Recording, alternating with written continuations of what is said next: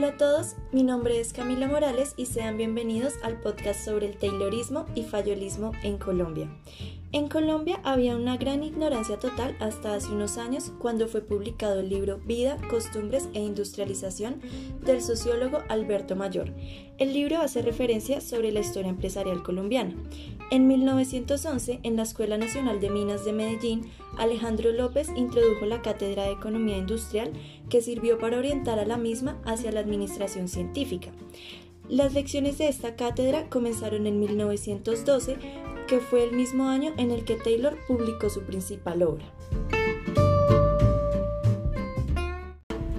Así es, otro dato muy importante fue cuando López tuvo reconocimiento, ya que su obra complementa las ideas de la administración científica taylorista, con la orientación francesa que enfatiza más los aspectos psicológicos y sociológicos del trabajo.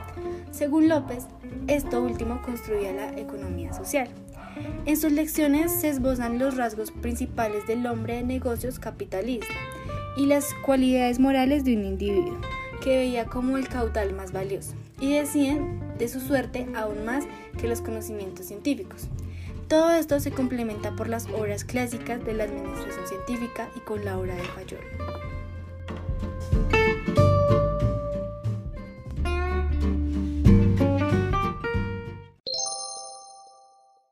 De acuerdo, Valentina, con todo esto. López realizó en Medellín la fusión de las ideas tayloristas y fallolistas. Hasta mediados de los años 50, la administración científica, que se enseñaba por medio de la Cátedra de Economía Industrial, se difundió en Antioquia y en el resto del país por medio de los ingenieros de la Escuela de Minas. La administración científica se aplicó en diferentes actividades como en la administración de los municipios y departamentos y fue una fuente importante para que se publicara el libro titulado Trabajo. Otro personaje importante como Mariano Espina Pérez. Después de López, realizó una difusión de las ideas de Taylor y Fayol, dirigiendo la Federación de Cafeteros, llevando a la administración científica al plano de la intervención estatal y la conducción racional de esa intervención. Fue profesor de Economía Industrial en la Javeriana y en la Universidad Nacional. En 1930 publicó un libro titulado Economía Industrial y Administración. En 1938 publicó un artículo titulado El manejo cristiano y científico del trabajo, y años más tarde propuso la creación del Instituto del Trabajo. Ospina Pérez entró en polémica con el gobierno liberal de Alfonso López, al que señaló como incapaz, administrativamente hablando ya que este gobierno había emprendido la organización técnico-administrativa de la Contraloría General de la República en 1936, bajo la dirección del expresidente Carlos Lleras Restrepo. La difusión de las ideas de racionalización administrativa y de la necesidad de eficiencia en el manejo de los asuntos públicos estaba también relacionada con un hecho importante. El programa del Partido Liberal en 1935 lo había redactado Alejandro López, es decir, no solo los planteamientos de Taylor a nivel de trabajo de planta, sino las ideas propuestas por Fayol sobre la aplicación de su doctrina administrativa al Estado, todo esto había tenido acogida en los procesos modernizadores de los años 30. Considero que un dato importante que debemos resaltar es el hecho de que la influencia no vino solamente de los Estados Unidos, sino de Inglaterra y de Francia. Hubo una mezcla de planteamientos técnicos con una visión económica y social, y en caso de Ospina Pérez se añadió su visión católica. En cuanto a las técnicas de racionalización del trabajo, se tuvo un importante impulso hacia 1950, principalmente en empresas textileras de Medellín y en dos empresas bogotanas. Y cabe aclarar dos cosas. Por un lado, generalmente eran proyectos más amplios que cubrían la reorganización contable, estudios de factibilidad, etc.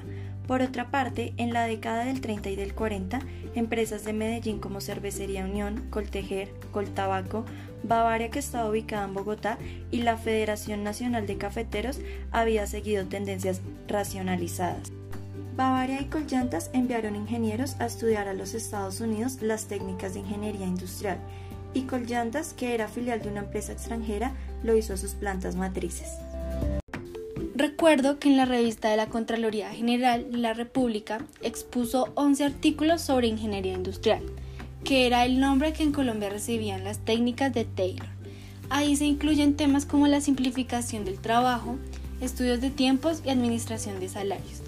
Alberto Mayor estudiaba la resistencia de los obreros textileros al Taylorismo en Antioquia entre 1955 a 1960 y la posición obrera ante la aplicación del Ministerio de Coltejer, Paz del Río, Cartón de Colombia y Ecopetrol durante el periodo de 1945 a 1960. Bueno, y para agregar, bajo la supervisión de Mayor, Grisales preparó una monografía de grado en Sociología en la Universidad Nacional. Esta trataba sobre la productividad del trabajo en Bavaria. Y Héctor Prada se trasladó en 1958 para la Universidad Industrial de Santander como profesor de la Facultad de Ingeniería Industrial en Colombia. Tres años más tarde de esto, Prada continuó su labor en la Universidad de los Andes se nombró un director y se realizaron varios eventos sobre la importancia de la productividad en el desarrollo del país, pero esto tuvo poco impacto real. Las ideas de Prada sobre el Taylorismo se complementaron hasta 1963, con su exposición a los planteamientos humanistas de MacGregor. También propuso emplear el plan escalón y la preparación de manuales sobre técnicas de ingeniería industrial dirigido a la capacitación de líderes sindicales.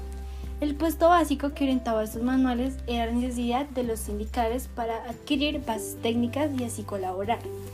Este manual presentaba los fundamentos de las técnicas y hacía hincapié en las políticas para la aplicación de estas mismas.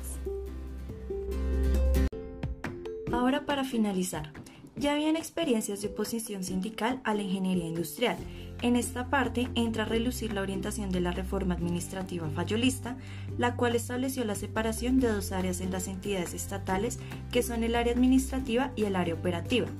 Todo se centra en el crecimiento y en la expansión de las facultades de administración que adoptaron la doctrina administrativa.